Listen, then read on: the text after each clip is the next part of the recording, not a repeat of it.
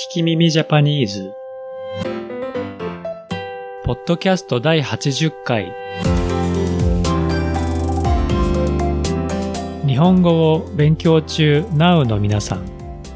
日本人みたいにゴリゴリに喋れるようになりたいという皆さんのために言いたいけど言えなかったあの日本語。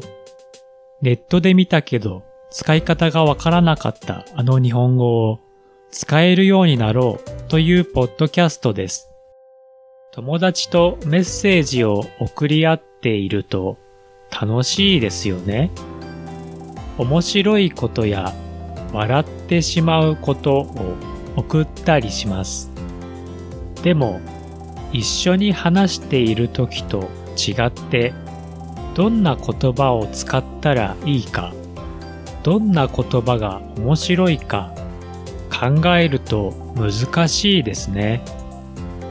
例えば、面白いメッセージが来た時に、面白いねと送ると、すごく面白くて笑っているように見えません。絵文字を使うのもいいですが、私は、受けると送ります。若い人がよく言いますが、この方が面白い感じがするので好きです。皆さんは面白いメッセージにどうやって答えますか？今回のお題は受けるです。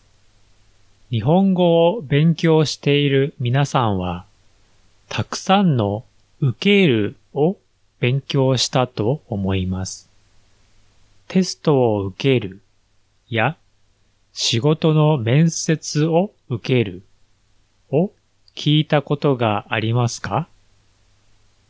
受けるはその他にもいろいろな意味と使い方がありますからそれを紹介します。それでは聞いてみましょう。アルバイトで注文を受けました。アルバイトで注文を受けました。レストランでアルバイトをしています。お客さんの注文を聞きましたということです。自分に来たことについて自分が何かをするときに使う受けるです。質問を受けるやチャレンジを受けるという風に使います。それでは注文をもらった時を考えて言いましょう。アルバイトで注文を受けました。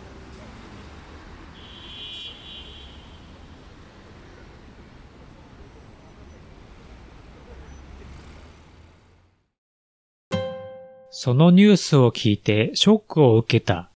そのニュースを聞いてショックを受けた。誰かからニュースを聞きました。とてもびっくりしたので、ショックでした。ということです。あまり良くないことが自分に来た時に使う受けるです。迷惑を受けるや被害を受けるという風に使います。それでは、ショックを受けた時を考えて言いましょう。そのニュースを聞いてショックを受けた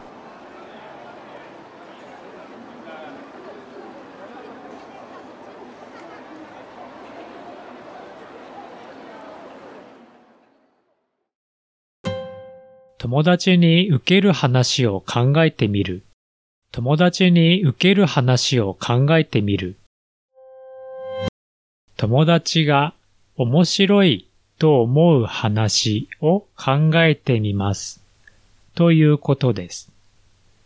お客さんに受けるや子供に受けるという風に使います。それでは自分の話を面白いと思う人を考えて言いましょう。友達に受ける話を考えてみる。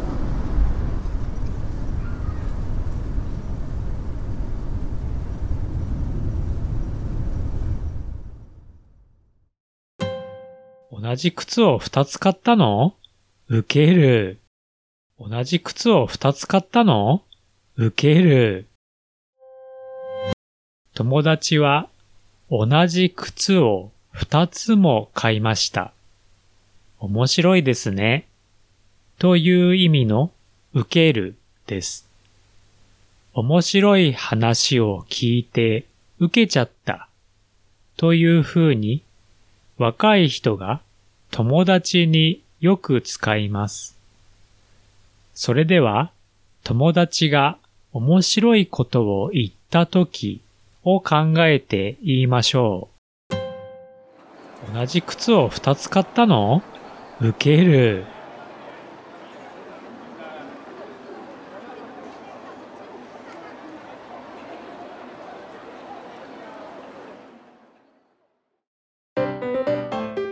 ホームページは、聞き耳ジャパニーズ .com 私は日本語の先生をしています。一緒にレッスンしましょう。italki.com スラッシュ聞き耳 J Twitter と Instagram は at 聞き耳 Japan My website is kikimimijapanese.com I'm teaching Japanese at italki.com slash kikimimij Twitter and Instagram accounts are at kikimijapan. 次回の聞き耳ジャパニーズをお楽しみに。